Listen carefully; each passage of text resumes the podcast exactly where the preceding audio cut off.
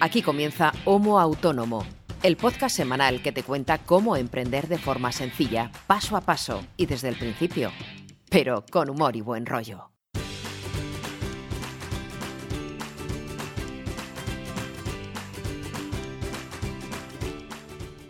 Hola, ¿qué tal? Muy buenas a todos y bienvenidos a este episodio número 35 de Homo Autónomo, el podcast que hacemos dos autónomos para el resto de autónomos, ya sean primerizos o veteranos. En el fondo nos da igual porque todos seguramente tengamos los mismos problemas, nos enfrentamos a las mismas dudas y a veces pues tenemos las mismas buenas noticias, aunque por lo que he visto en la escaleta César no trae demasiadas buenas noticias. ¿Y quién hace este podcast? Eh, bueno, si ya nos has escuchado en semanas anteriores, que me consta que muchos sí que nos escucháis desde hace semanas, pero si alguien llega nuevo, bienvenido. Eh, pues nos presentamos, o al menos yo solo no podría hacer este podcast porque dura demasiado. Ya sabéis que yo en el mío diario hablo bastante menos. Pero sí que necesito la ayuda de mi querido amigo César Brito, que es periodista, que es creador de contenidos, que es copywriter, que lleva un montón de redes sociales y que le encanta escribir. Y un servidor, que soy Ángel Martín, consultor de marketing online, que juntos, los dos, pues vamos compartiendo cómo nos va nuestra semana, nuestro día a día, en nuestros respectivos proyectos, con nuestros respectivos clientes, con nuestros respectivos marrones. En fin, que bueno, ya un poco ya sabéis cómo funciona este humo autónomo. Así que no me queda más que darle paso a mi querido amigo César. Buenos días, ¿cómo estás? Hola, ¿qué tal? que te echaba de menos ya, machote, que ya una semana sin ti como que me, siento como mal, o sea... Vamos a tener que poner una música aquí de, Amaral o de... De amor, una música de amor. Nada, muy contento por ti porque ya quien, quien nos sigue con, regularidad y es fiel del programa ya sabe que has estado fuera por vacaciones y también porque te casabas, cosa que me alegra mucho y te felicito tanto a ti como a Raquel, os mando un abrazo muy fuerte, salió todo fenomenal, así que muy bien. Pero claro, ahora después de tus mini vacaciones, pues toca volver a la crudísima realidad y aguantarme a mí y, grabar el podcast, que es bastante más aburrido que estar por Roma paseando y disfrutando y demás. Pero bueno, muy contento de escucharte porque ya tenía un poquito de mono de micro, que parece mentira, pero existe. Sí, sí, sí. Y nada, pues hablar un poquito de nuestras movidillas de autonomismo, que ya sabes que es lo que hacemos toda la semana. Hablar de lo que nos ocurre eh, en nuestros respectivos trabajos. A ti poco estos últimos días, pero bueno, la vida sigue y hay que, hay que retomar la actividad. Y como veremos luego en la sección de actualidad, mm, vienen tiempos un poquito convulsos. Pero no, todo bien, todo bien. Mi semana ha ido regulín porque esta, estos últimos días ha bajado bastante mi nivel de, de productividad porque no tengo suficientes encargos como para agobiarme. Porque el mes de agosto, ya lo hemos comentado aquí alguna vez, eh, yo esperaba que fuera muy, muy escaso de actividad y fue totalmente lo contrario. De hecho, del trimestre creo que es el mes que más he trabajado y facturado. Y me imagino que por compensar, el karma me, ha dado bastante menos trabajo el mes de septiembre. Pero estoy aprovechando para, para ponerme un poquito al día con cositas que tengo pendientes de mis otras actividades profesionales y mis otros eh, caminos profesionales. Estoy intentando escribir un, par de reportajes que tengo comprometidos y que tengo aparcados ahí. Eh, estoy investigando para empezar a formarme en terrenos relacionados con la discapacidad para intentar explorar la posibilidad de especializarme en ese tipo de contenidos, eh, contenidos que tengan que ver con la discapacidad, con, con la integración, con la accesibilidad, etcétera y bueno, voy a explorar, por lo menos lo que queda de año, a ver si puedo formarme, buscar algún cursito, buscar recursos, fuentes de información y ver cómo está ese mercado, a ver si puedo meter cabeza por ahí. Ya que no estoy creando contenido como un salvaje estos días, pues, pues estoy actualizándome mis propias cositas personales, mis otras vías de trabajo y también mirando a ver dónde puedo meter cabeza porque siempre hay que ir buscando terrenos de acción nuevos, ¿no? terrenos de pequeños nichos de mercado nuevos, a ver si podemos aterrizar ahí. No sé cómo saldrá, pero lo estamos intentando. Muy bien. Pues yo mi semana, eh, pues aparte de que estreno un nuevo estado civil, como ya comentabas, eh, pues bueno, después de venir de, de, viaje y demás, ya he ido aterrizando, ya he vuelto a grabar después de estar dos semanas de parón sin grabar, ya también echaba de menos el, el micro se hace raro porque cuando tienes como rutina todos los días, eh, aunque sea un rato, grabar algo, estar prácticamente dos semanas sin grabar nada, pues em, tenía ciertas ganas ya de volver, de volver a empezar con la rutina. Eh, en cuanto a trabajo, pues ahora mismo lo tenía todo parado hasta el próximo lunes, porque digamos todo lo que ha ido entrando durante estos días lo he ido postergando hasta la próxima semana, digamos, cuando ya arranque con, pues, con un lunes y ya arranque con la actividad normal. En cuanto al periódico, pues sigo de vacaciones, esa es la suerte que tengo.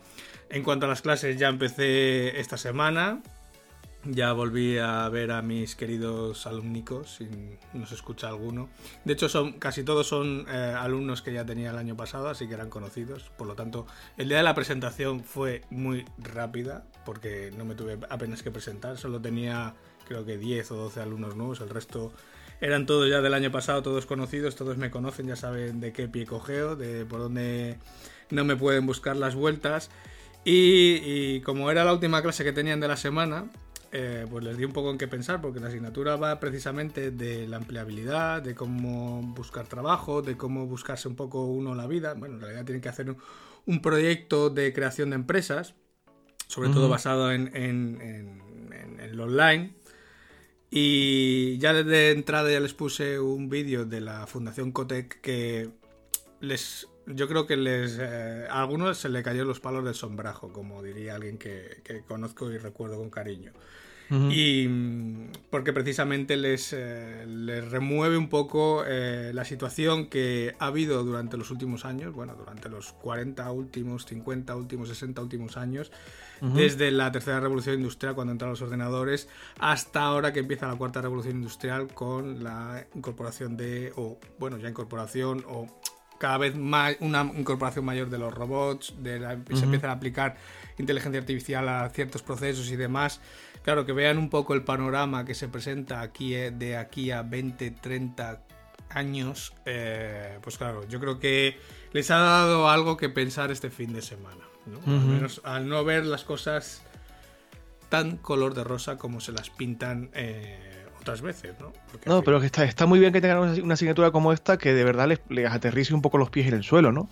Y que al mismo tiempo tenga esa vertiente práctica de, oye, mira, te vas a encontrar con este entorno, eh, tienes estas herramientas a tu disposición, mm, planteate mentalmente siquiera eh, tu línea de acción para que ellos intenten eh, simular, por así decirlo, una situación de trabajo real, ¿no? Que cuando acaben se licencien o se diplomen, pues van a encontrarse con eso. Está muy bien eso. Y que les metas un poquito de realidad no está mal tampoco. ¿eh? Sí, de hecho, en parte cuando terminó el vídeo, que en realidad eran son dos vídeos que están en YouTube. Si quieres, luego te los paso y los colgamos en las notas del, programa para que la gente también los pueda ver. Porque yo creo que tiene su.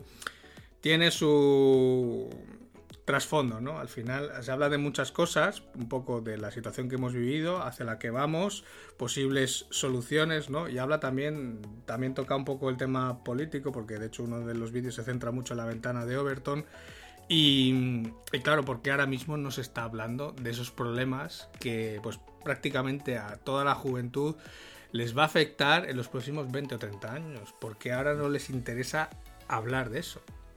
Cuando es un problema grave que nos va a afectar luego a todos, tanto a los jóvenes que no van a tener trabajo si no se ponen las pilas, como a los que ya vamos peinando alguna cana, que claro, va a suponer luego un desequilibrio social bastante grande. Bueno, está bien. Por lo menos que le den vueltas a la cabeza. Como primera actividad no está mal. O sea, que el curso no sea no, haya que iniciarlo con una lectura o algo así pesado, pero mm. por lo menos que le den un poco de vueltas a la cabeza. Yo sí te conté que estuve en Madrid y que conocí a la reina Leticia, ¿verdad? Sí, sí, sí. De hecho vi alguna foto, estabas ahí todo guapete. Correcto. No, guapete no. guapa era ella, evidentemente, porque, a ver, va siempre monísima. Bueno, pero estuvo muy bien la, la experiencia, ¿eh? Y sobre todo en términos de marca personal creo que me va a venir bastante bien, porque ya me piden contactos, ya me han invitado a otros eventos eh, para el mes que viene y el siguiente y demás, y bueno, eh, muy, muy, contento, la verdad. Creo que de ahí nace un poco este, este ímpetu que me ha dado ahora por intentar investigar ese mercado, ¿no? Porque me doy cuenta de que, de que decía, claro, es que hay profesionales de, de ese corte, pero no tantos profesionales con discapacidad. Los hay, pero somos minoría. Entonces creo que podríamos aportar cosas interesantes. Y he conocido un grupo de gente muy interesante también. Y bueno, vamos a intentar ahí investigar. Ha, sido a raíz de ahí, ¿eh? que la experiencia ha sido muy positiva y aparte del, cotilleo posturista de lo de la reina y tal, que muy bien, la verdad, no tengo nada que decir. No, pero fue una, experiencia interesante. Pero bueno, vamos a lo que nos ocupa, que es el, el podcast. Estamos dos semanas sin hablar y, nos tenemos que poner al día acá. vamos al tema del podcast, si te parece, porque... Si recuerdas la pasada semana, bueno, la pasada semana, el último eh, episodio del podcast lo dedicamos a las aplicaciones que utilizamos tanto tú como yo. Y ya indicamos entonces que habría que, que darle otro, otro, otra vueltilla porque hay más aplicaciones de las que hablar, en este caso móviles, ¿no? Y de eso hablamos hoy. Sí, en el episodio 34 hablábamos del software que tenemos instalado en el equipo, digamos, el software propietario, o bien de código libre, o bien de algún de alguna marca registrada, pero digamos lo que tenemos en el portátil, en el ordenador de casa, bueno, en la oficina, da igual. Eh, digamos lo que está en el, en el ordenador, pero quedaba un poco en el tintero eh, pues muchas veces no estar delante del portátil, aunque yo mm, ya te digo que en cuanto tengo que hacer más de eh, dos intros, eh, ya es raro que no vaya a buscar el portátil porque a mí el móvil me pone un poco nervioso. O sea, no me gusta mucho trabajar con el móvil y por eso yo me pasa igual. Me por eso tampoco tengo muchas aplicaciones en el móvil, precisamente por eso, porque enseguida tiro del portátil. Pero bueno, quedó pendiente un poco ver qué aplicaciones usamos o, revisamos, en mi caso yo son las que reviso a diario eh, con el dispositivo móvil, ¿vale? Yo, yo no uso tablet porque de hecho es un, es un aparato que ahora mismo o un dispositivo que yo para mí yo no encuentro sentido, o sea, tengo un móvil y tengo un portátil. Y como el portátil ya es pequeñito, Mm, no encuentro sentido tener otra pantalla intermedia que esté ahí a caballo entre el móvil mm, y el ordenador, porque ya de hecho cuando tenía iPad hace años ya le veía muchas eh, lagunas, ¿no? Enseguida echaba de menos pues eh, alguna aplicación para hacer algo en concreto, pues ya tenías que irte al ordenador. Entonces, es un, es un tipo de pantalla que yo he ido desterrando con los años. Eh, sí, que, sí que es verdad que tengo alguna tableta en casa, pero única y exclusivamente la uso para ver la televisión en la cocina. Claro, es lo que te iba a decir. Hay mucha gente que la utiliza. Nada más. Claro, yo conozco a, gente que la usa, eh, un abrazo Fernando, pues para temas de, ocio seguramente, para leer, para leer cómics, revistas, para ver pelis, capítulos de series, porque es cómodo, si quieres tumbarte en el sofá o en la cama, pues ver algo, pues es bastante cómodo, es móvil, evidentemente, mm. trasladable de una habitación a otra, pero que en cuanto a productividad, mm, igual sí tiene alguna falla. Yo tampoco le he visto nunca el atractivo a trabajar con, con la tableta, ni siquiera mm, acoplándole un teclado. No, no pero bueno, yo sé que conozco gente que, por ejemplo, tiene eh, el iPad Pro, incluso el iPad Pro grandote, que es hasta más grande que mi, que mi portátil. Y claro, cuando yo he cogido el iPad Pro con el teclado y cojo mi portátil, digo, joder, tío, pues es que vale lo mismo. Digo, pesa más, es más trasto que mi portátil. O sea, que es que al fin. Y tiene mucha menos potencia. Entonces no, no lo entiendo. Pero bueno, son. No, evidentemente, yo creo que lo que tu, digamos, tu línea de acción es bastante más lógica y razonable que es usar el portátil y fuera. Yo porque no tengo todavía, no, no, tengo capacidad económica para comprarme el equipo que yo necesito. Un abrazo a los amigos de Slimbook, por cierto. Eh, pero, mm, a ver, no necesito, que me gustaría, mejor dicho. Pero vamos, si estuviera en tu situación, haría lo mismo. O sea, yo el móvil lo tengo encima para comunicarme por las redes sociales y poco más. la productividad en el móvil a mí también me, echa un poco para atrás, porque me, encuentro mm, un poco limitado. No sé si será cuestión de hábito y de no haber mm, tenido la situación de tener que trabajar exclusivamente con el móvil, que me parece un poco extrema pero yo me pasa como a ti, yo me encuentro mucho más cómodo con el equipo eh, de sobremesa, con un teclado completo, la pantalla bien visible y digamos cierta comodidad.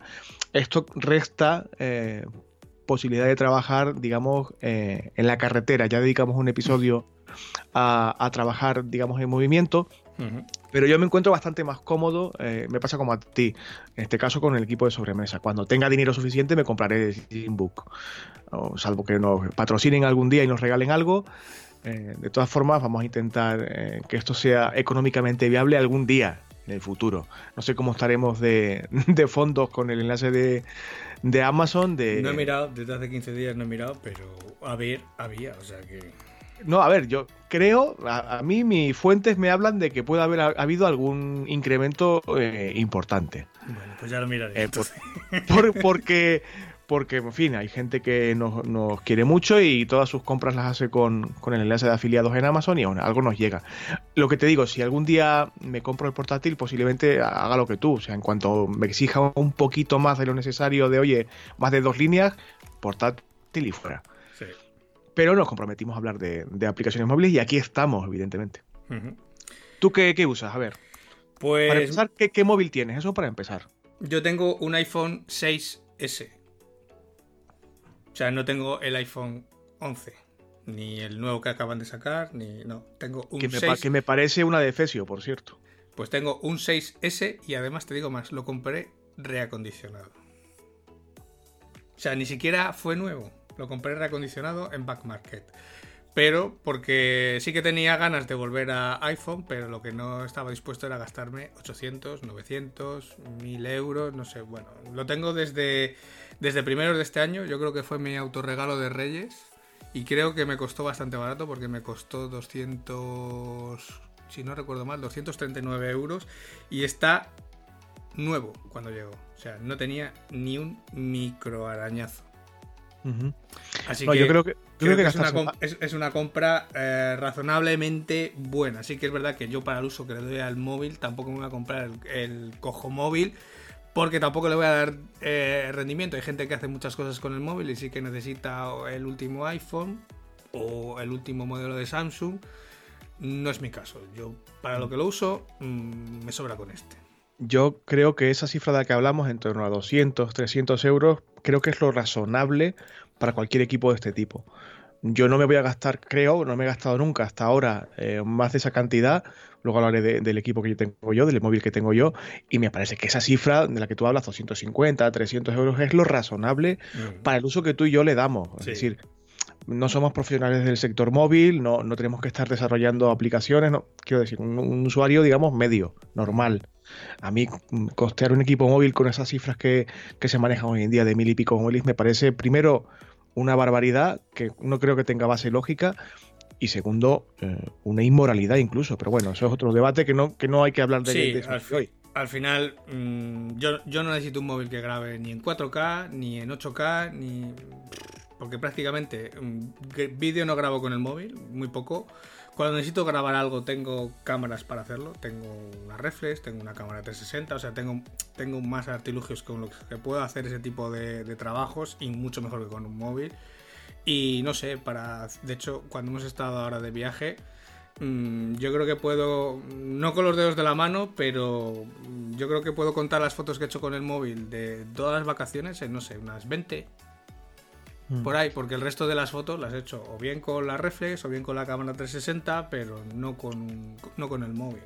A mí no me han mandado ninguna, todo se ha dicho, ¿eh? en fin. Es que todavía, todavía, las estoy subiendo a Google Fotos, ¿eh? que tengo un... no, sé cuántos, no, sé cuántos, gigas hay, pero hay un montón. Con que me pases el enlace del álbum me vale. Oye, una cosa, eh, a las aplicaciones que se nos va la especie. Eh, ¿Qué usas tú normalmente? ¿Qué, aplicaciones, qué sistema tienes en el iPhone? Pues yo tengo ahora mismo es el iOS, será el 12 porque no se ha actualizado todavía y por lo que he leído estos días habría que esperar o recomiendan esperar a la siguiente versión, vamos, no a la siguiente versión, sino a la actualización de, del iOS 13, digamos, base. De hecho, mira, lo voy a mirar ahora. Eh, información. Yo tengo la versión de software 12.4.1, que era la última hasta la actualización del 13. Pero sí que he leído que recomendaban esperar hasta la 13.1, porque seguramente ahora sí que es verdad, normalmente cuando saca la nueva versión suele tener bastantes fallos, bastantes bugs, y entonces, pues bueno, es, mm, total, tampoco tengo mucha prisa en actualizar el teléfono, no es algo que me... De hecho, se actualiza solo cuando él quiere, yo ni le, no le presto tampoco mucha, mucha atención. Digamos que la aplicación que más uso es la de correo. Y yo para correo sí que tengo una. Tengo dos aplicaciones eh, para gestionar el correo. Digamos que con la que leo el correo y contesto mensajes que los que no tengo. Bueno, contesto mensajes. Partamos de la base que yo contestar correos desde el teléfono no lo suelo hacer muchas veces. O sea, si tengo que. Si es para hacer un ok, vale. lo contesto desde el teléfono. Si tengo que escribir eh, más de una línea, eh, voy al portátil. Porque es más rápido. Pero bueno, para este tipo de cuestiones, o que tengo que hacer, o que no tengo el portátil a, mano y es algo rápido, yo para leer los correos sí que uso Spark, que es una aplicación que solamente es para iOS. Es una aplicación de correo electrónico que hizo la gente de Riddle, si no me equivoco, son los desarrolladores. Tienen más aplicaciones, son aplicaciones muy buenas. Tiene también versión escritorio, aunque yo la versión escritorio no la uso. O sea, sí que tiene muchas muchas funciones que yo prácticamente no uso, pero sí que en mi flujo de trabajo a mí me, encaja, ¿vale? Pero si yo necesito escribir un correo contestar un correo del que, como en el portátil, necesito saber si la persona ha leído el correo o no ha leído el correo, es decir, mandárselo con ese acuse de recibo, con ese tracking de seguimiento, tengo la versión de móvil de Gemelius. De la que ya hemos hablado aquí, creo. Sí, que es un gestor de correo al que podría ser igual que el mail que viene por defecto en, iOS o, la de Spark, se puede perfectamente leer el correo, etcétera, pero le añade todas las funciones que añadía Gemelius a Gmail en este caso, ¿vale? Pues el tracking de seguimiento, el poder hacer envíos masivos, o sea, está un poco más limitado, pero bueno, digamos que ese tracking de seguimiento lo puedes hacer a través de la aplicación de, de, Gemelius. Eso en cuanto a correo electrónico. Yo, bueno, si quieres comento en mi caso o prefieres contar toda tu... Yo para, para el correo uso la aplicación que ya viene por defecto, luego hablaré de mi sistema operativo y del móvil y tal, que viene Gmail instalado, vienen de hecho todas las aplicaciones de, Gmail ya por defecto, porque es un, sistema de Android que digamos que la base es el software de, de Google y uso el Gmail estándar, normal, porque una, vez más, procuro no, como tú, no contestar demasiados correos desde el móvil, salvo que sea lo que tú dices, un ok, un luego te contesto, lo que sea. Y mm, haciendo caso de tus sabios consejos, mm, la uso poco porque he deshabilitado las, las notificaciones y procuro que el, correo no me moleste mientras tengo el, el móvil. A efectos prácticos es como si no tuviese acceso al correo desde el teléfono, que lo tengo, pero que no, no es lo que más uso desde que desactivado las notificaciones, cosa que agradezco infinito por otra parte. Claro, pero vamos, es, que, es, que en el momento que quitas notificaciones, da igual que sea el correo, de redes sociales, de WhatsApp, es que no es que dejes de usar la aplicación, es que la aplicación no te molesta. Claro, es como si no existiera. Pero vamos, que lo que sí tengo instalado, que venía ya de, digamos, de, fábrica, por decirlo así, es la aplicación normal de Gmail. Y ahí tengo todas las cuentas de correo, que tengo varias, eh, digamos, habilitadas, switcheas o cambias simplemente con un gesto y, fuera. Pero vamos, que no, no es lo que más utilizo, vaya. Sí. Eh, he hecho la, mención porque como hablábamos del tema de, de Gemelius y posiblemente tú y yo coincidamos en, muchas aplicaciones o en muchos usos pues por, apostillar y luego ahorrármelo luego en mi, en mi bloque de contenido, vaya, pero continúa por favor, que te he interrumpido. Vale, siguiendo con las aplicaciones de Google, porque aunque yo tengo un teléfono de Apple, eh, lógicamente necesito aplicaciones de Google. De hecho, son muchas de las que he tenido que ir instalando porque por defecto no vienen en el teléfono. La primera que más utilizo es Analytics. De hecho, es alguna que reviso todos los días y a veces varias veces, porque es una aplicación que yo muchas veces le recomiendo a los clientes, sobre todo cuando empiezan con, Analytics. Claro, entrar en la versión de escritorio de Analytics yo sé que puede abrumar cuando no estás familiarizado con ella por la cantidad de datos que escupe. Hasta que no te habitúas un poco a qué es cada cosa, qué es lo que tienes que mirar, pues bueno, la versión de escritorio es un poco a veces grande para, para muchas personas. Entonces, intimida un poco, sí. Yo muchas veces les recomiendo, sobre todo a los clientes, que empiecen por mirar Analytics desde el móvil, porque la aplicación de Analytics em, no, lógicamente no tiene todos los informes que tiene la versión de escritorio, pero digamos que tiene lo más importante. ¿no? Te da de todos esos datos lo más importante y a veces tienes ya un pequeño sistema de, inteligencia artificial que te va haciendo recomendaciones o que te va dando consejos o que te va dando pistas sobre lo que está pasando en tu web, ¿no? Pues oye, eh, entre esta fecha y esta fecha ha subido la tasa de rebote en esta página para que revises a ver qué es lo que ha pasado en esa página o, o sea, te va dando esos, esos consejillos, ¿no? Y es una forma de empezar a ver las métricas de una forma mucho más liviana, mucho más rápida, mucho más concisa, que luego sí que te permite, pues cuando vuelves a la aplicación de escritorio, eh, que no te sientas tan abrumado y que veas ya un poco, o sea, que puedas ya saber lo que estás viendo eh, con tanto dato.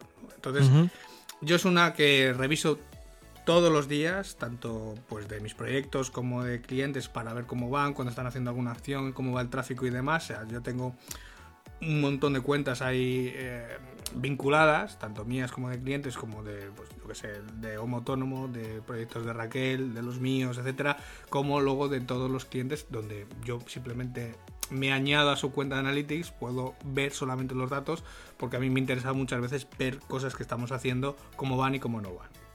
Entonces, digamos que esa sería de la aplicación de Google la que más utilizo. Otra de las que también utilizo, eh, aunque solamente es cuando tenemos campañas activas, es la de Google Ads, ¿vale?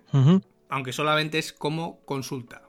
Mm, alguna vez sí que he hecho alguna ligera operación desde la aplicación, pero mm, volvemos a lo mismo. Es una versión simplificada de la de escritorio, del Google Ads de escritorio, y entonces eh, a cualquier cosa un poco avanzada o detallada que tienes que hacer, es mejor ir a la versión de escritorio. Pero como control para saber lo que se están gastando las campañas, cómo están funcionando, etcétera, para ver si tienes que ir al ordenador ajustar algo o si lo puedes dejar todo funcionando, pues esa sería eh, otra de las que también uso. Entiendo que es más una labor de monitorización, ¿no? Un poco para en remoto tener un poco controlado el asunto, ¿no? Sí, pues lo típico. Viene un bloque de anuncios en la tele, pues no sabes qué hacer, pues hay veces que miro Analytics o hay veces que miro, ahí voy a ver la campaña de este cliente a ver cómo está. No, pues ya está, echas un vistazo rápido. Si no hay nada raro, pues ya está, pues con ese vistazo vale, que hay veces que con un vistazo diario es suficiente, hay veces que echas el vistazo y tienes que coger el portátil porque hay que hacer algo, meter alguna palabra clave, eh, negativa o alguna palabra clave que se nos está escapando, etcétera. Pero bueno, en principio eh, estaría con eso suficiente. Yo hace muchos años que no veo la tele, pero con los, los bloques de publicidad creo que te puede dar tiempo hasta para diseñar una campaña desde cero también, pero bueno, eso es otra historia. Yo hace años que no veo la tele, pero vamos, con, en 7 minutos o, 12 minutos a mí me da tiempo de hacer muchas cosas. Muchísimas cosas, pero en fin, la, la, tele es lo que, lo que hay. Cuéntame más. Otra aplicación de negocio o relacionada con negocio es Google My Business. Esta sí que la tengo por, por, digamos, por el negocio de Raquel, porque es un negocio a pie de calle. Entonces, ahí sí que, desde ahí sí que se puede controlar la ficha de Google My Business. Además, te, es la que primero te notifica cuando alguien ha hecho una reseña, cuando alguien ha hecho una valoración, cuando alguien ha subido una foto. Pues digamos que es un poco el chivato de lo que está pasando ¿no? con esa ficha pública que tienes en Google eh, My Business, tanto para el negocio de Raquel como para algún cliente que tiene negocio a pie de calle y que, pues bueno, mm, o bien se la ha editado, o bien se la he creado, o bien tal, o bien estoy simplemente añadido en esa ficha como editor, como colaborador, etcétera, para un poco seguir ese control, porque muchas veces es. Además, Google en eso es bastante proactivo y cuando viene, por ejemplo, un festivo, te pregunta, oye, ¿en este negocio vas a abrir? ¿No vas a abrir? Eh, o cuando llevas mucho tiempo sin cambiar los horarios, te preguntas si los horarios siguen siendo los mismos. O cuando alguien te ha hecho una sugerencia en la ficha Google My Business diciendo que a lo mejor esa ya no es la web, o que no es este horario, que no es este teléfono, pues tú puedes verificar si eso es correcto, si no, si es un, simplemente un error o lo que sea. ¿vale? Según te estoy oyendo eh, hablar ahora, Ángel, y esto no lo hemos hablado fuera de micro, pero mm, aprovecho para lanzártelo a ti y a la gente que nos escucha. Igual deberíamos dedicar un episodio eh, a este apartado de esta herramienta de Google y a la ficha pública de Google, porque muchos negocios, como tú dices, digamos físicos y a pie de calle, eh, es una herramienta muy, muy útil. No sé qué te parece la idea. Sí. O si, o si quieres, preguntamos a la audiencia si les apetece o no. Sí, claro, eh, preguntamos porque... y si quiere, pues hablamos de ella. Hay, habrá gente que, pues, a ver, hay casos como, por ejemplo, el tuyo y el mío, que al no tener una oficina a pie de calle, pues bueno, aunque sí que lo podrías tener, porque no hace falta tener un local eh, para tener una ficha Google My Business. Tú puedes poner tu radio de acción y aparecer perfectamente en esa en esa ficha. Pero sí que es, una herramienta que ha evolucionado mucho en los últimos meses y de hace dos años para acá le han ido metiendo mucho más contenido y de hecho ahora ya es que hasta se pueden hacer publicaciones. O sea, casi puedes tener tu propio blog. O sea, Google lo que le interesa es que metas contenido. Nada claro, más. claro. Entonces es una herramienta que ha crecido bastante y que tiene mucho potencial, que al final en la búsqueda de proximidad es el que es el caballo ganador al final. En eso, en eso estaba pensando, en eso estaba pensando. No sé si, si te apetece y si a la gente que nos escucha les apetece, pues podríamos dedicar algún programa de algunas semanas de las que vienen eh, a esta herramienta y como pues consejitos para tener una ficha de Google eh, más o menos aseadita y, que sea útil. Y lo que tú decías, que en, cuanto a negocio de proximidad te pueda dar eh, un, puntito de ventaja respecto a la competencia. Se me ocurre, ¿eh? estoy improvisando, pero bueno, creo que puede ser bastante útil. Ya lo pondremos, me imagino que en redes sociales para que la gente eh, evalúe si es interesante o no. A ver que si podemos en, las próximas semanas o antes de que acabe el año, pues dedicar un, programa a ello. Perfecto. Correcto. Continúa, creo que tienes alguna aplicación más de Google que sí que usas. Pero vamos, estas ya son más de uso cotidiano. Eh, pero también por, eso, porque es el uso cotidiano que haces, de que yo hago de la herramienta de Google Suite, o sea, de todas las herramientas. Entonces, yo ahí meto en el mismo cajón, por ejemplo, el calendario de Google, eh, Google Drive y las tres aplicaciones de documentos, hojas de cálculo y presentaciones. Sí que es cierto que yo nunca me voy a poner a editar una presentación en el teléfono, pero sí que hay veces que a lo mejor estoy buscando en Drive pues una alguna presentación de clase o para alguna charla o lo que sea.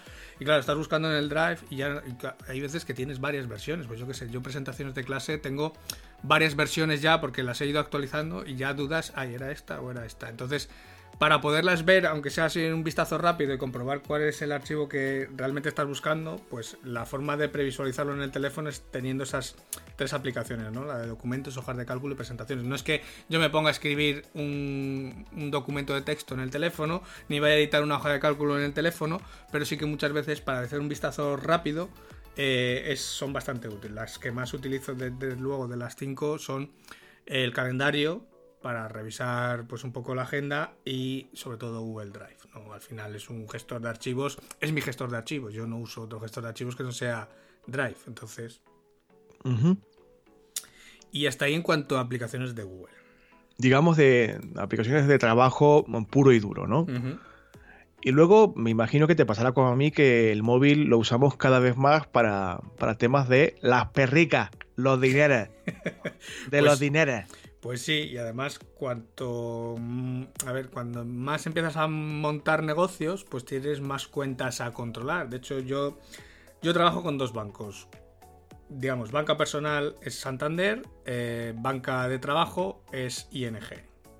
Y, ING, me da igual un banco que otro, pero simplemente es ING por la facilidad con la que tienes eh, para abrir una cuenta para cualquier proyecto. O sea, yo mañana me dices que montamos otro proyecto que tenga asociado algo de pago y automáticamente eh, tardo 3 segundos en generar una cuenta nueva para ese proyecto. Que yo lo que hago luego es vincular Stripe a esa cuenta de a esa cuenta de ING y todo lo que vaya entrando por Stripe de ese proyecto vuelca sobre esa cuenta de ING. Entonces es un poco para tenerlo todo lo más separado posible, ¿no? Que cada cosa esté en su sitio, simplemente por eso. Entonces, en cuanto a aplicaciones de finanzas, pues tengo lógicamente la aplicación de Santander, la aplicación de ING, pues simplemente para ver movimientos, eh, poder hacer transferencias, etcétera.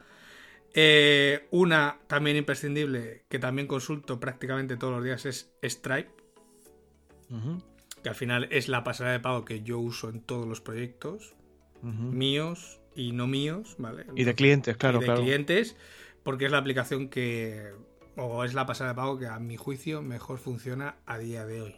De hecho, a mí todavía no me da ni un solo problema y la llevo usando ya años. Entonces, pues un poco para ver eh, cuando, yo qué sé, pues eh, una, un pago por tarjeta de repente se deniega. ¿no? Pues, eh, de hecho, me ha pasado estos días en Roma a uno de los suscriptores, de repente un, un cobro recurrente se lo había denegado y he entrado, he mirado a ver cuál es la razón por la que se le había denegado, en este caso, el, el, cobro, porque como justo en esos días también hemos estado, que si entraba la SCA, que si no entraba, que si, bueno, había ahí un poco de follón, que luego al final, pues hemos tenido una moratoria de 18 meses más, pues bueno, al final se ha quedado un poco en agua de borrajas. Pero bueno, entré en la aplicación de Stripe y simplemente es que en este caso el usuario no tenía suficientes fondos en esa tarjeta o en la cuenta de la que tira esa tarjeta.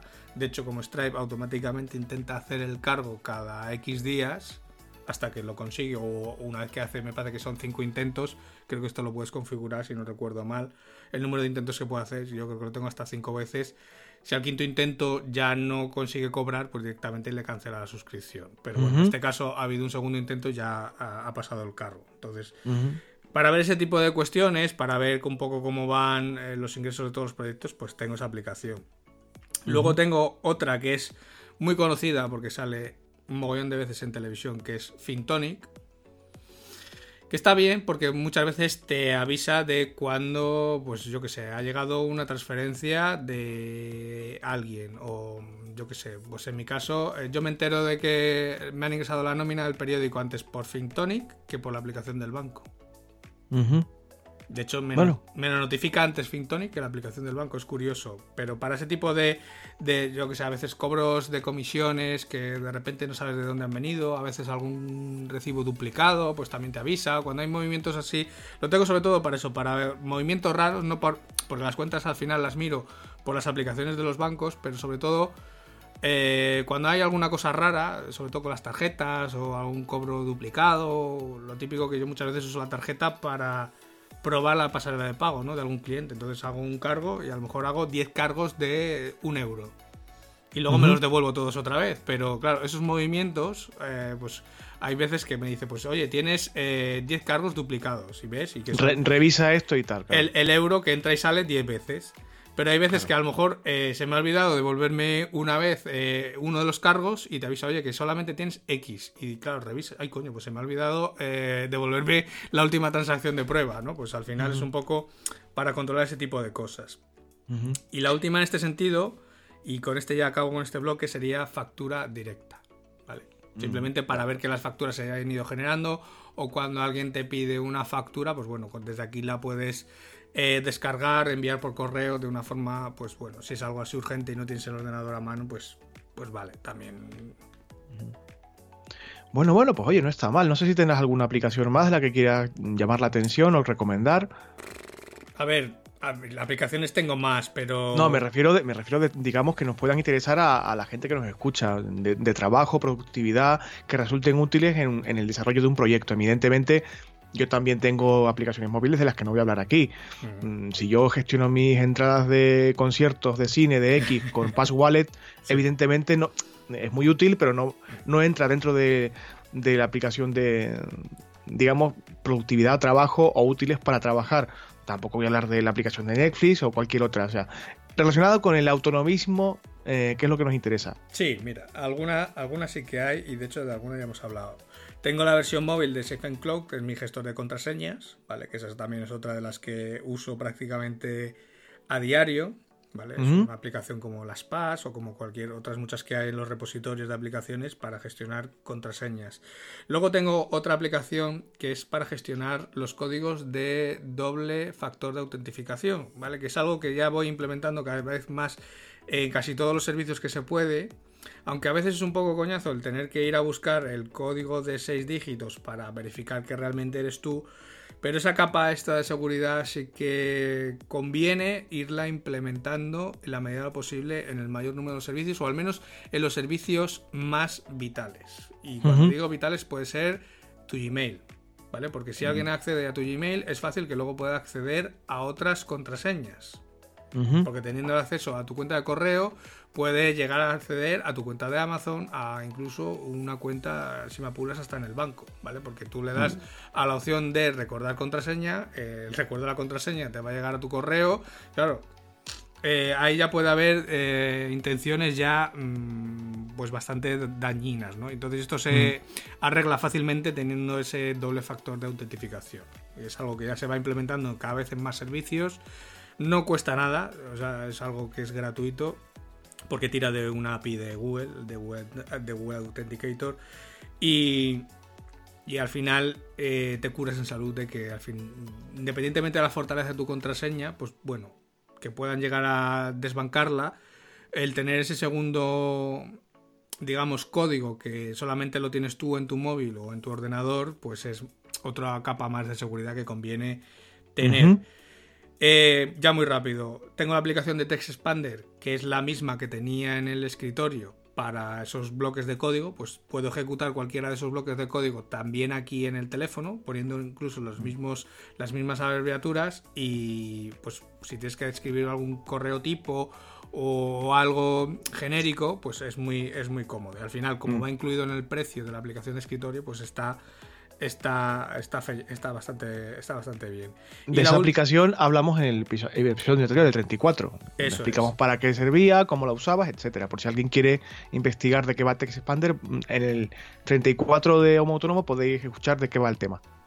Igual que Text Expander, estaría la aplicación de Send Anywhere, que es para enviar archivos entre distintos dispositivos, da igual que sea Windows, que sea Apple, que sea Android, o sea, cualquiera que tenga esa aplicación instalada le puedes mandar cualquier archivo aprovechando la red 4G o 5G que tengas o si estás conectado por Wi-Fi, los dos están conectados por Wi-Fi, aprovechando el ancho de banda del Wi-Fi. Yo solamente lo uso para pasarle archivos a Raquel, porque yo tengo Apple, ella tiene Android, que bueno, tiene mi antiguo Android y, es la forma más rápida de poder pasarle, por ejemplo, un vídeo o pasarle una foto, pero sin que pierda calidad. ¿La podrías pasar por WhatsApp? Sí, pero va a perder calidad. Entonces es una forma de pasárselo mm, el archivo tal cual, sin que pierda ningún tipo de calidad. Mm. Y la última, y con esta sí que ya acabo, es Cam Scanner, que es una aplicación para em, simplemente escanear. Haces una foto de cualquier documento o incluso de un DNI o de un ticket y lo que hace es quitar lo que sobra de la foto y deja solamente eh, el folio o el ticket o el DNI y digamos que te hace como una fotocopia. Puede ser en color, puede ser en blanco y negro, le puedes dar más contraste, menos, más luz, menos. Y es muy útil porque hoy en día ya, eh, pues eso, tener un escáner en casa es bastante raro y, una foto muchas veces es, eh, no tiene la nitidez suficiente. Sí que es verdad que al pasarlo por el escáner eh, por ejemplo, un documento de texto, un, simplemente una factura, lo que quieras, eh, gana en contraste, o sea, al final queda como una fotocopia, queda, aunque sea digital, está, está bastante bien para digitalizar ese tipo de documentos y luego enviarlos por correo, por WhatsApp o por lo que, por lo que quieras. Mm, yo, sin embargo, sigo siendo defensor del equipo de escaneado estándar, vaya. Es que yo el equipo de escaneado estándar hace, no sé, 10 años que no tengo uno. No, me refiero, a ver, no me refiero, no me refiero al dispositivo que únicamente escanea. Pienso mucho más en una impresora multifunción, por ejemplo, que son bastante más compactas, bastante más recogiditas de espacio y de volumen y... Es que la última, la última que tuve también yo creo que fue hace 10 años. Es cierto que cada vez se imprime menos, ¿eh? y es una cosa que es bastante positiva porque por cuestiones eh, evidentemente medioambientales y de huella ecológica, cuanto menos se imprima, mejor. Eh, hoy en día ya el, tránsito de documentos en formato digital ha crecido bastante, ¿no? Pero en el caso de que haya que digitalizar algo, yo aún prefiero el, escáner mm, estándar, por decirlo así, aunque ahora que lo dice, igual le he hecho un vistazo a Cam Scanner a ver qué tal va, ¿no? porque sí que es verdad que he leído alguna cosilla por ahí que habla muy bien de la aplicación y de, que es muy útil, igual la pruebo. Yo, eh, a ver, tampoco es una de las que use a menudo, pero sí que es cierto que hay veces que te piden, pues, la fotocopia del DNI, pues yo ya es algo que lo tengo ahí eh, guardado de hecho, lo tengo guardado dentro de la propia aplicación y de hecho tengo mi DNI, tengo el de Raquel, tengo el de mis padres. O sea, eh, si necesito de un momento el DNI de alguien, pues ahí ya lo tengo escaneado. No ocupa sitio, está perfectamente escaneado o muchas veces te piden un documento o simplemente tienes que mandar algo o un ticket, pues, el típico ticket o factura que tienes que mandar al, gestor, pues a ver si tienes un escáner las puedes escanear. Pero con esto les haces una foto, pasa, digamos, su barrido y te lo convierte como en una fotocopia. Es muy, Luego es mucho más cómodo de poder enviar todas esas facturas en bloque, simplemente haciéndole ahí cuatro fotos eh, de forma rápida. Bueno, pues me parece estupendo, vaya. Eh, ya te digo, yo me voy a intentar probarla, a ver qué tal va. Y también con Send, Everywhere, que ya hablamos de ella también en, el mm. episodio pasado. Y tenía en la mente probarla y todavía no la he probado. A ver si le doy un, tiento para ver qué tal funciona y evitarme pues recurrir a servicios online como. Eh, se me ha ido la cabeza ahora, no, recuerdo. Eh, WeTransfer, alguno de WeTransfer, efectivamente, sí, gracias. En lugar de usar WeTransfer, pues probar esta aplicación a ver qué tal va. En mi caso, eh, nos parecemos bastante en cuanto a que no usamos demasiadas aplicaciones móviles, eh, digamos, no le damos un uso intensivo al móvil, y muchas de las aplicaciones que yo utilizo también eh, las has mencionado tú, por lo tanto vamos a ir un poquito ligeros porque evidentemente coinciden mucho en, en cuanto al uso y demás.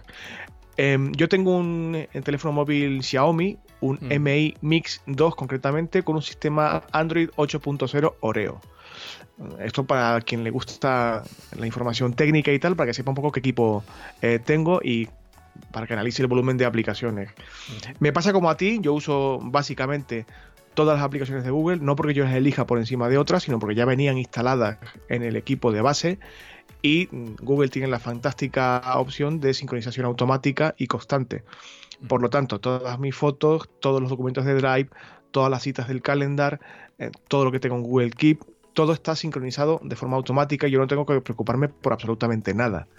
En las que más uso en cuanto a eh, aplicaciones de Google son, como ya dijimos antes, la aplicación de Gmail, eh, Google Calendar, eh, básicamente porque se sincroniza, como acabo de decir, posiblemente Google Fotos, y una que uso bastante, más que nada como tablón de recordatorios o para tener post-it digitales, es Google Keep. Yo guardo cualquier cosa que veo que me interesa, una foto de un producto, una cita de un libro que leo, eh, un meme que me pasan que me interesa, todo lo tengo en Google Keep y, insisto, se sincroniza y cualquier cosa que capturo la foto con el móvil o lo apunto en una nota rápida de una línea o dos, pues lo tengo disponible tanto en el eh, equipo de sobremesa como en el teléfono móvil. Aparte de Google Keep, también utilizo como digamos herramienta para recordar cosas o para archivar cosas que me interesan y leer más adelante, eh, Evernote, que en esencia funciona exactamente igual que Google Keep, eh, pero lo uso más para entornos de algo más de calma, no tan inmediato o de aquí, aquí te pillo, aquí te mato como Google Keep. Uso, por ejemplo, Evernote para la actualidad de Homo Autónomo. Cuando estoy em, leyendo la información diaria, los periódicos, etcétera, tengo una una extensión en el navegador, sí, que es de Evernote, y yo clico, capturo esa noticia y la paso, digamos, a, una libreta que tengo separada en Evernote para la actualidad de un autónomo, pero la que uso mm, bastante más es Google Keep. Me pasa como a ti también, que eh, digamos que las aplicaciones de ofimática, entre comillas, móviles, no las utilizo prácticamente para editar nunca, pero sí las tengo instaladas para eh, cuando tengo que leer o acceder a algún archivo, ya sea una hoja de cálculo, un documento, etcétera, eh, adjunto en algún correo, pues para eh, poderlo leer y revisar. Uso eh, WPS Office, que ya venía instalada, pero básicamente Microsoft Office, que digamos que es el estándar, que a mí no me gusta, pero es el estándar de, que usa el grueso de la población humana normal, no los frikis como yo y eh, por eso la tengo instalada. Pero como digo, más que nada para leer y revisar documentos adjuntos y cosas que me envían y tal, más que para yo utilizar, abrir la aplicación y editar, eh, ya sea una hoja de cálculo, un documento o una presentación. Me pasa como a ti, eh, sería loco, creo yo, vaya, y muy poco práctico y útil ponerse a crear un documento con el móvil. Me parece nada funcional, vaya, pero lo tengo por si acaso. Y una aplicación que uso eh, mucho, sobre todo para mm, modificar imágenes, tanto en redes sociales como eh, de aspectos, digamos, más personales o de ocio, es Snapseed. Dejo el enlace en las notas del programa, como evidentemente hacemos siempre, que me parece una herramienta de, entre comillas, revelado digital eh, para móviles bastante útil, bastante potente, porque tiene una cantidad ingente de herramientas y, capacidades de edición de fotos digitales, casi todos los mm, programas que ya vienen con la cámara de los móviles ya tienen su propio añadido de software para editar sobre la marcha, pero yo recomiendo este, a pesar de ser una aplicación separada, porque insisto, es muy potente, no ocupa prácticamente nada, es gratuita Creo que hay una versión de pago, pero las diferencias no son realmente sustanciales y puedes modificar pues los niveles, la luminosidad, el contraste, el blanco y negro tiene bastantes filtros, pero aparte de los filtros que ya vienen prediseñados, te da una capacidad bastante amplia de tú ser muy preciso en qué quieres que le ocurra a la foto y qué no. Desenfocar, elegir puntos de luz, iluminar zonas diferentes de la foto y no de forma generalizada. Si eres usuario de Instagram, tanto tú como tienes algún cliente que tiene esa red social, yo te recomiendo que le eches un vistazo porque la fotografía, si la cámara del móvil es relativamente buena, eh, te va a mejorar la foto bastante. Y yo la uso con bastante frecuencia. Hablando de redes sociales, mm, ni tú ni yo vamos a incidir mucho en el uso que hacemos de las aplicaciones de redes sociales porque creo que por mm, habituales mm, todos tenemos esa aplicación y doy por sentado que todos y todas usamos esas aplicaciones. Hablo, por supuesto, de Twitter, Instagram, WhatsApp, Telegram, etcétera. Yo las tengo, las utilizo, pero no las considero tan importantes como para darle un apartado de atención separado en Home Autónomo. Como mucho quizás el Skype, que lo uso de forma muy puntual, pero vamos, que la tengo instalado sobre todo si tengo algún, alguna reunión fuera de agenda con un cliente, pues poder atenderle con el móvil, cosa que no me hace demasiada gracia, la verdad. prefiero llamarle y, solventar el asunto sobre la marcha. Porque... Sí.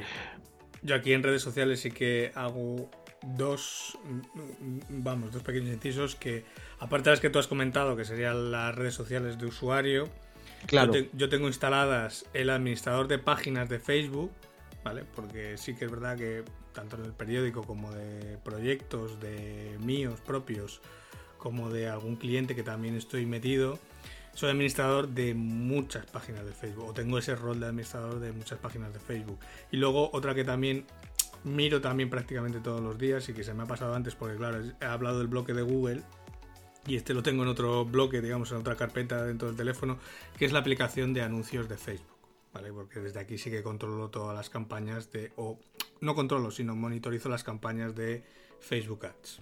Eh, es que evidentemente eh, todos usamos las eh, aplicaciones de red social de usuario, vaya, ya sea porque la usamos nosotros o porque tenemos clientes que hay que gestionarle redes o lo que sea, pero para, para mí creo que lo más apropiado es usar un gestor de redes sociales profesionalizado, Hotsuite o algo similar, y tener un control mucho mayor de, la aplicación ahí, ¿no? En, el equipo, em, digamos, de sobremesa o el portátil.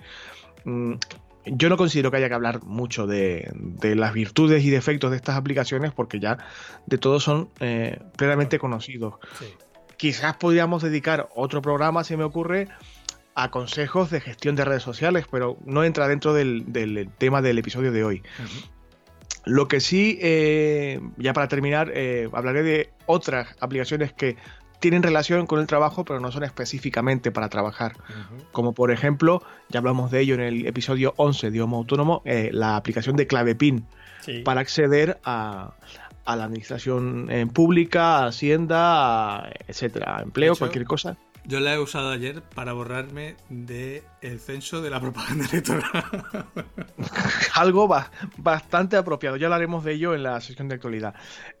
Clave PIN, hablamos de, cómo instalarla y habilitarla en el episodio 11 y de cómo se usa, vaya.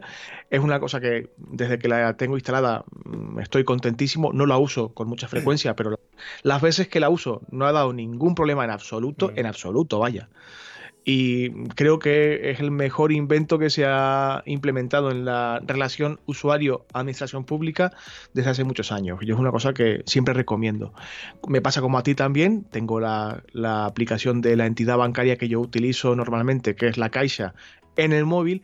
Tengo dos aplicaciones diferenciadas por una parte la aplicación estándar de, la Caixa, que realmente es bastante buena.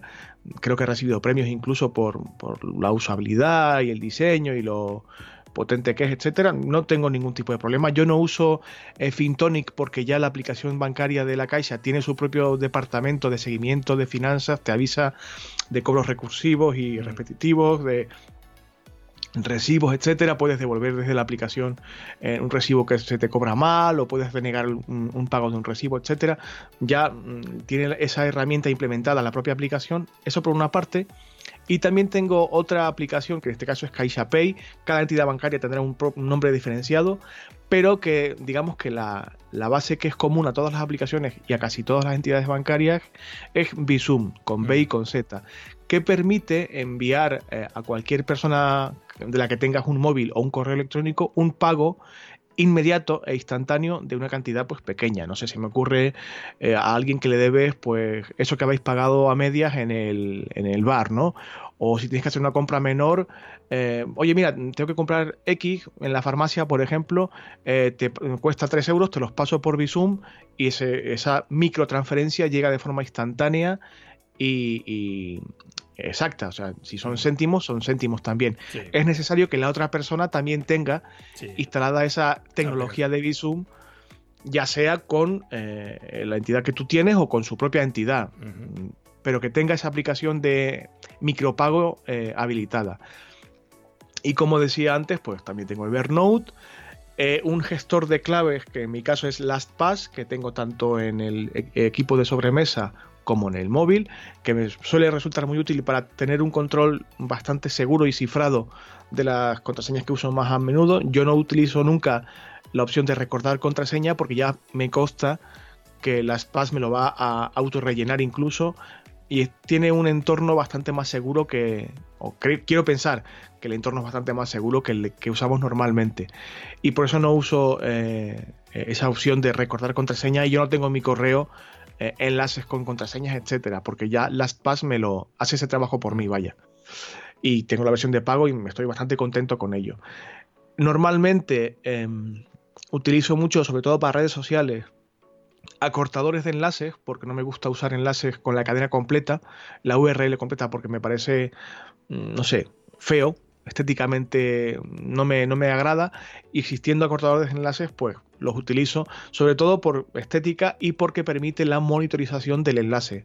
Puedes saber cuántas veces se ha clicado ese enlace, si se ha abierto o no, desde dónde se ha abierto, etcétera. Y uso sobre todo dos, eh, Bitly, porque es la aplicación, esa, la, tecnología, el, eh, la extensión que tengo en el navegador y que digamos que es de los estándares de acortamiento de enlaces más antiguos y más con más solera que existen. Y también tengo otro que se parece muchísimo, eh, que se llama, o se llamaba, creo que ha cambiado de nombre, Brevos, B primero y con V después, pero que creo que ha cambiado a BitDroid.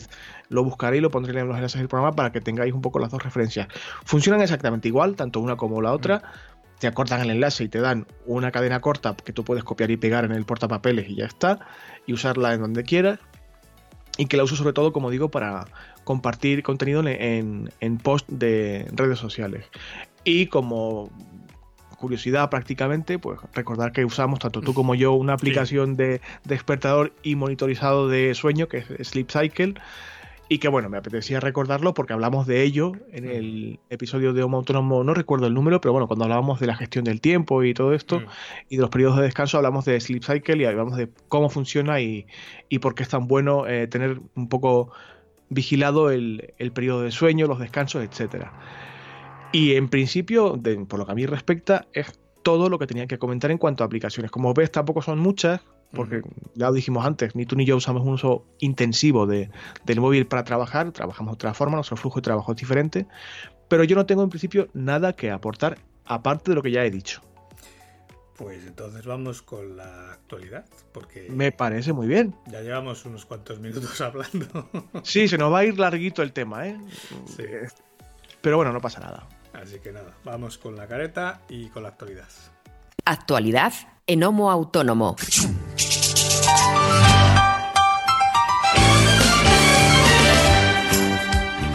También echaba de menos yo esta, esta caretilla de entrada, ¿eh? Bueno, tengo bastantes enlaces esta semana así que vamos a intentar ir eh, ligeritos. Ya lo avanzabas tú hace un rato.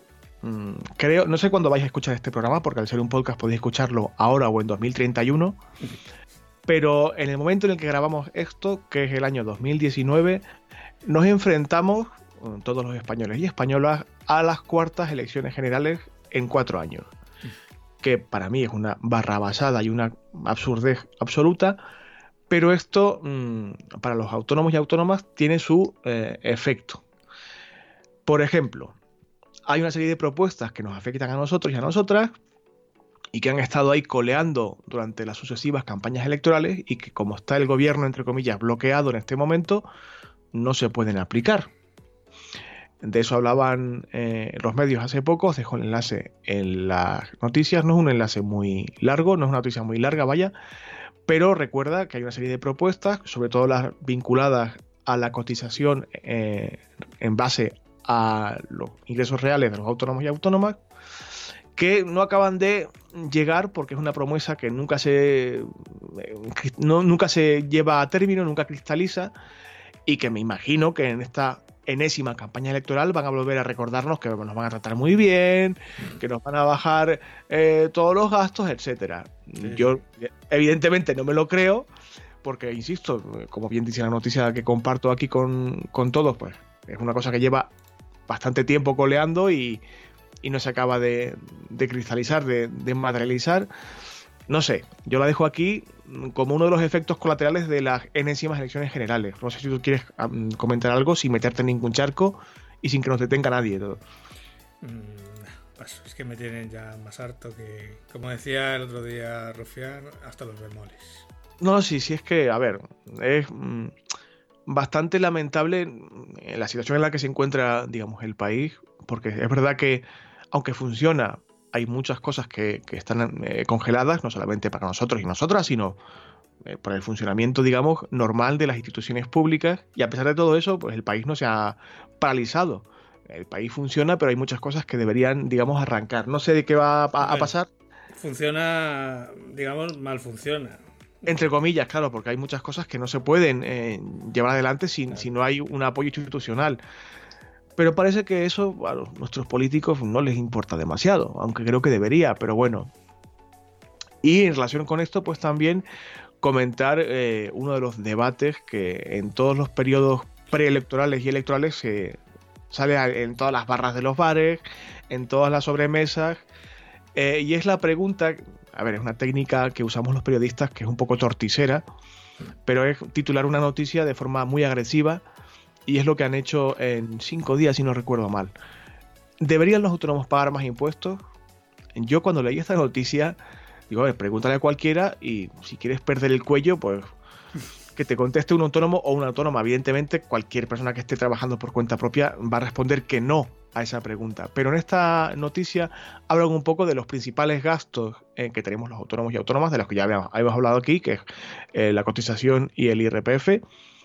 Eh, y el IVA y tal, y digamos equiparan en lo posible, porque no siempre es posible, eh, un trabajador por cuenta ajena y uno por cuenta propia para, digamos, comprobar si realmente pagamos más nosotros o no.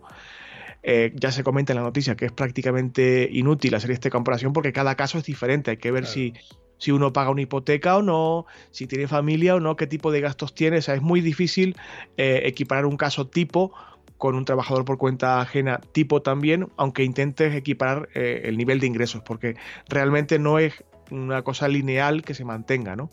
Pero bueno, aquí tenéis la, noticia y que puede dar también pie a un ligero debate, aunque sea con, vosotros mismos, ¿pago mucho o no pago mucho? ¿Me quejo demasiado o no? Bueno, cada uno tiene su, yo supongo que todos pensamos que pagamos demasiado, evidentemente. Otra cosa es que, que, seamos conscientes de la necesidad de pagar o no pagar. Eso es otra historia. No sé si quieres comentar alguna cosa. Esta especie de. No es una noticia siquiera, es casi como un medio editorial. La pregunta podría ser también si deberían pagar más impuestos las empresas. Esa es una gran pregunta. Esa es una gran pregunta. Porque, pero siempre, porque siempre se tira por el mismo lado, nunca se tira por el otro lado. Claro, pero bueno, lo que, lo que digo, a ver si cuando tengamos nuevo presidente o presidenta, sea quien sea, no sé, nos ponemos un poquito las pilas en todos los sentidos. Eh, una noticia que, a ver, insisto, no sé cuándo vais a escuchar esto, pero si estáis escuchando el podcast, digamos que entre comillas a tiempo real, digamos al mismo nivel que el calendario, estamos grabando esto en septiembre y mm, el día 30 de septiembre finaliza el plazo para, si queréis hacer un cambio de base de cotización, que podáis hacerlo. Tenéis hasta el día 30 para efectuar ese cambio. Eh, y si lo hacéis bien y seguís todos los trámites, eh, el cambio de cotización sería efectivo a partir del día 1 de octubre, pero hay que hacerlo antes del día 30. Es un friendly reminder, te dejo el enlace también en las eh, notas del programa para que veáis qué trámites hay que hacer y cómo hacerlo. Evidentemente lo más recomendable es, como ya indicamos en su día, mm, relacionarse a través de la clave PIN con la administración y hacer todo a través de, de esa tecnología, vaya, porque es bastante más rápido que ir físicamente a, hacer ese trámite que a lo mejor te lías y si vas un poco justo de tiempo te quedas sin el cambio. Y para terminar, eh, un artículo de opinión que habla de que en Estados Unidos, en el estado de California concretamente, están intentando poner un poco freno a lo que ocurre también en, España y en muchos países de Europa, que es el exceso de trabajadores en régimen de falso autónomo.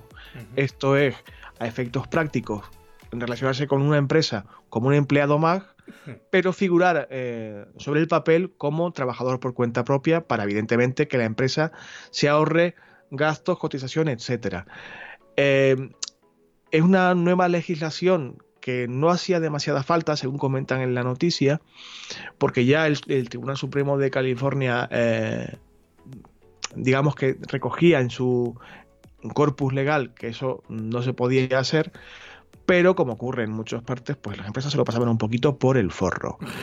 Y esto pues ha sido como una llamada de atención a las empresas de que la legislación sigue vigente y que van a poner un poquito más de atención en, este apartado particular, cosa que ojalá hicieran aquí también, pero volvemos a lo mismo. Esto de estar en una campaña electoral permanente, pues hay cosas que, no se pueden eh, implementar y deberíamos preocuparnos de que no se haga porque hay cosas que son bastante urgentes. Y en principio estas son todas las noticias que tenemos eh, de actualidad esta semana. Vamos a intentar ir ligeritos, Ángel, porque se nos está yendo un poco el tiempo. Si quieres pasamos al feedback, que tampoco hay mucho, y echamos el lazo y nos vamos, que, que en fin, que ya vamos un poquito tarde hoy.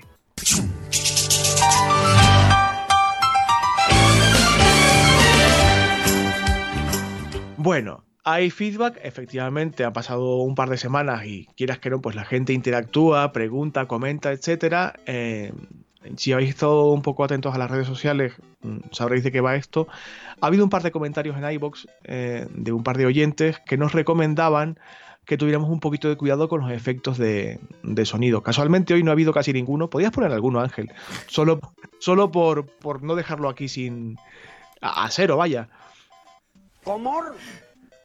¿Perdona? Porque, en fin, em, entiendo que no a todo el mundo le puede gustar. Y nos comentaban que quizás el exceso de efectos de sonido resta un poco de calidad o de seriedad o llámalo X al contenido del programa que sí les parecía positivo. Evidentemente es un feedback que agradecemos porque cualquier cosa que nos decís, tanto positiva como negativa, hay que tenerla en cuenta. Por si acaso mm, era un tema puramente subjetivo yo le dije al robot de Twitter que hiciera una encuesta eh, a ver si realmente era una, opinión extendida entre los oyentes habituales. Y con poquitos votos, pero con bastante claridad, ha ganado el sí a los em, efectos de sonido. Así que en principio vamos a intentar mantenerlos como hasta ahora. Sí que tendremos especial cuidado para que quede lo más natural y orgánico posible y no suponga un, una fricción o un chirriar en el discurrir normal del episodio, ¿no? Del podcast. Pero en principio, también por identidad del, programa, vamos a intentar mantener esos efectillos de sonido que, bueno, dan un poquito de gracia, chispa, etcétera.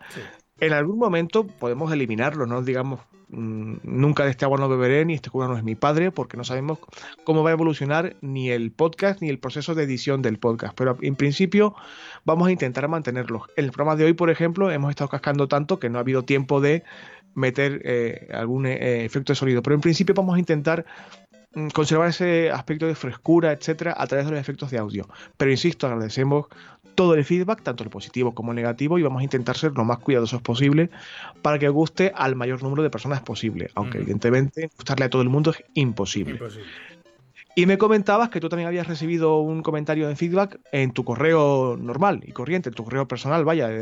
Sí, bueno, me había llegado a través del formulario de contacto de mi web pero sí que hace alusión a uno de los episodios de Homo Autónomo. De hecho, bueno, lo he, copiado tal cual para, leerlo. Nos escribe Raúl y aunque, bueno, habla me habla directamente a mí, eh, lo hago extensible para ti también. Entonces, bueno, primero nos da la enhorabuena por el podcast de Homo Autónomo, del que dice que nos sigue fielmente. Y nos Gracias, Raúl. Y nos comenta que en el episodio número 13, eh, pues yo hacía referencia al servidor dedicado que tenía y, y, me preguntaba en este caso cuál es el que había contratado en OVH, o sea, cuál era la instancia exactamente Dice, porque me parece súper interesante el control total y el almacenamiento extra. Me dice que si se trata de la instancia RISE 1 y luego también me pregunta que el servicio de certificados SL si es gratuito o si también había que contratarlo. Entonces, eh, bueno, luego nos da las gracias y nos da mucho ánimo porque le parece súper interesante lo que estamos haciendo. Ya le he contestado por correo, pero bueno, me parecía bien traerlo como feedback de esta semana, porque además ha sido feedback de esta semana. Y también porque me permite contestarle algunas cosas de palabra mucho mejor que por escrito. Entonces, vamos por partes. Sí que yo tenía un servidor eh, en VH. No era un servidor dedicado como tal, era un servidor cloud. De hecho, era la, la antigua instancia que se llamaba Eje 7 que ya no está disponible. De hecho, el equivalente ahora me parece que es el VPS Cloud en su nivel 3. Eh, más o menos eran unos 30, eran unos 30, 36 euros al mes, ¿vale? De hecho, la instancia que tú me dices, la RISE 1, empieza es una instancia mayor, porque sí que es una instancia de servidor dedicado. Yo no sé el proyecto que tú tienes en mente o proyectos que vas a alojar, pero una instancia RISE 1 es, eh, a no ser que quieras montar ya una máquina para ser un web empresa o un Rayola de turno, em, o sea, que vayas a revender hosting me parece mucha máquina para un proyecto único, ¿no? O sea, no sé el volumen de tráfico que tendrá ni la capacidad de proceso que necesitarás, pero me parece mucha máquina y aparte el precio, si no recuerdo mal, arrancaba en los ciento y pico euros al mes, por lo tanto es un coste ya bastante potente. Sí que ya te recomendaba por correo que en cuanto a la máquina me parece que está muy bien, tiene mucha RAM, el disco duro no me parece tampoco muy bollante, porque si aunque tiene muchos gigas, eh, no es un disco SSD. Y sí que el pasar de un, a un disco SSD sí que es vital, porque sí que se ganan bastantes milisegundos luego en la carga de la página. Y luego lo que me preguntabas del servicio SSL, si es gratuito, si también lo tienes contratado. Cuando tú contratas una instancia, me da igual que sea en VH, en Amazon, en, Google Cloud Platform, me da igual en, en, en DigitalOcean, tú contratas la instancia pelada. O sea, es una máquina Linux o es una máquina Windows con el sistema operativo pelado.